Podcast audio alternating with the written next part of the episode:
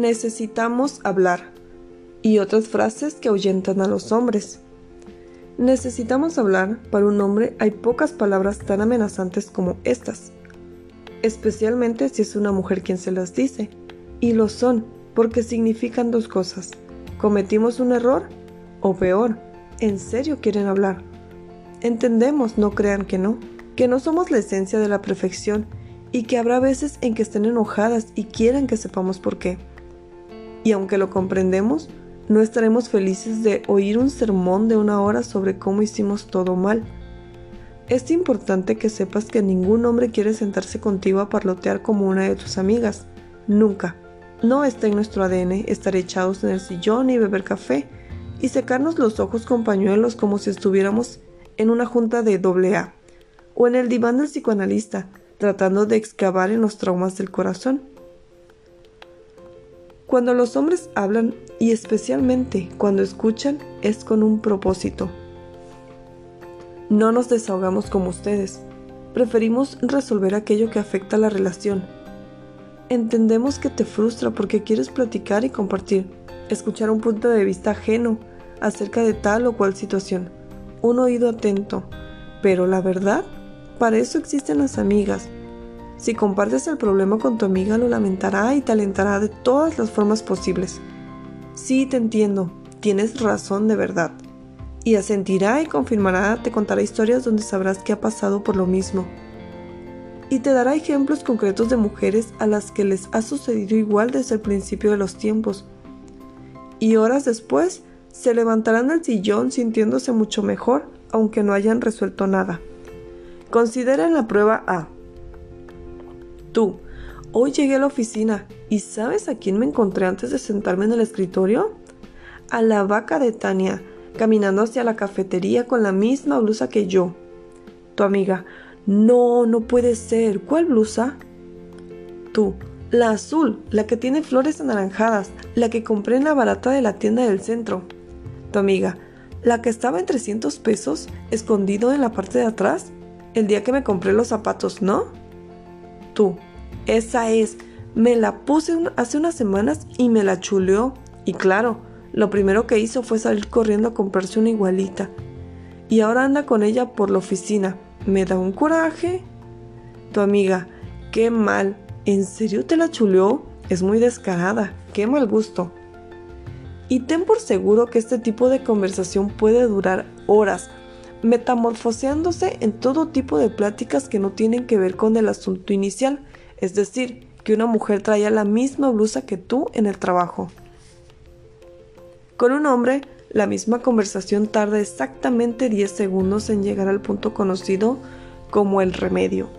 Considera la prueba B. Tú, hoy llegué a la oficina y ¿sabes a quién me encontré antes de sentarme en el escritorio? A la vaca de Tania caminando hacia la cafetería usando la misma blusa que yo. Tu hombre, pues ya no te la pongas. Y se acabó la plática. Así de simples somos. En esta instancia particular y en muchas otras, no podemos sentir mucha más emoción. Para nosotros es irrelevante cómo te sentiste en la oficina sentada del otro lado del cuarto frente a una mujer que traía una blusa como la tuya. En lo que a nosotros respecta, el problema ha sido solucionado. Estás de nuevo en la casa.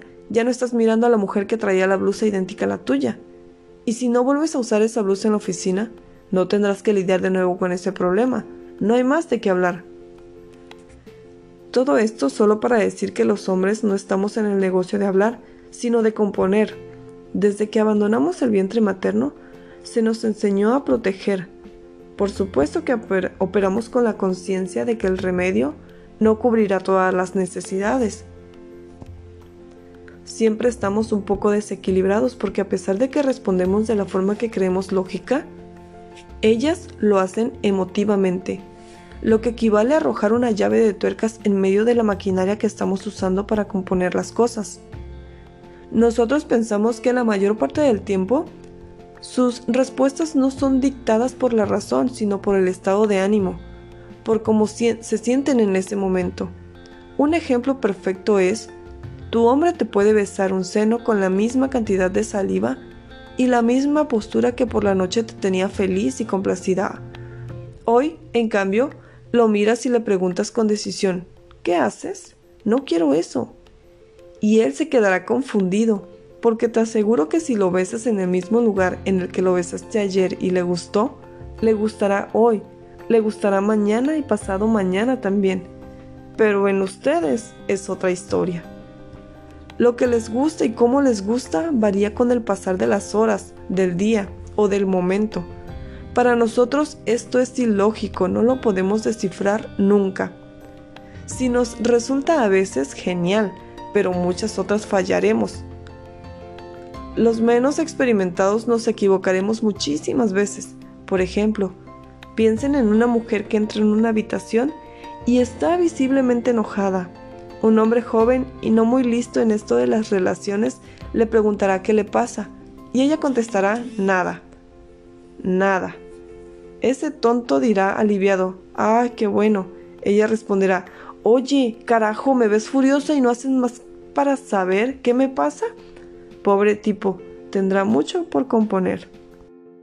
En cambio, el hombre con más experiencia, aquel que puede leer los estados de ánimo de su mujer, le preguntará qué le pasa, y no importa que tantas veces ella conteste nada, él insistirá hasta que ella se abra, y él estará deseando en lo más profundo de su corazón que en realidad no sea muy grave, y que si hay algún problema en lo que pueda ayudar o reparar, porque no la quiere ver haciendo pucheros. Incluso cuando piense que ya se resolvió, seguirá preguntándole, empujándola hasta que el asunto quede resuelto, porque no lo puede dejar en siento mucho que haya pasado.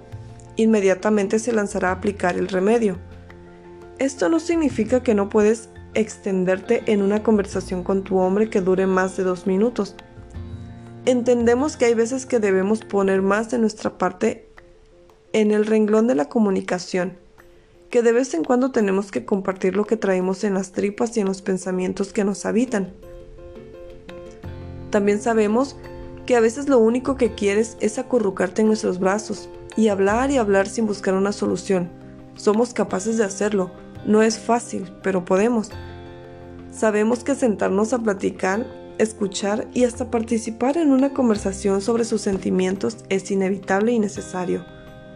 Pero no se sorprenda si estas conversaciones son escasas y no suceden todo el tiempo. Las conversaciones detalladas son las que sostienen con sus amigas. Los hombres necesitan saber cuál es el problema y arreglarlo. Se trata de mantener el equilibrio que ambos comprendan profundamente qué hace falta para ser felices y hacer todo lo posible para que se sientan en una buena relación con el otro.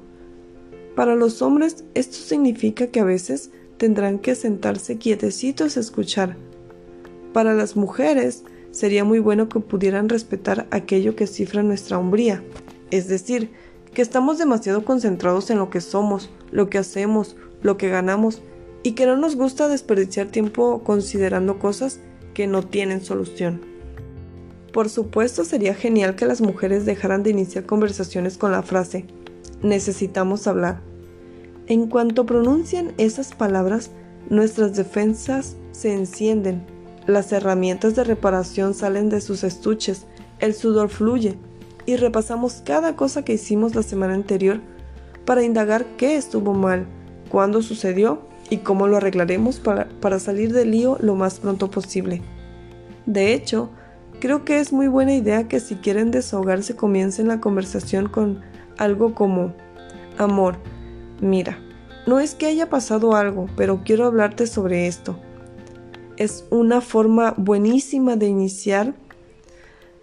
Nos permite relajarnos, bajarnos del estrado, guardar las herramientas para componer problemas y por fin sentarnos a escuchar lo que quieren decir.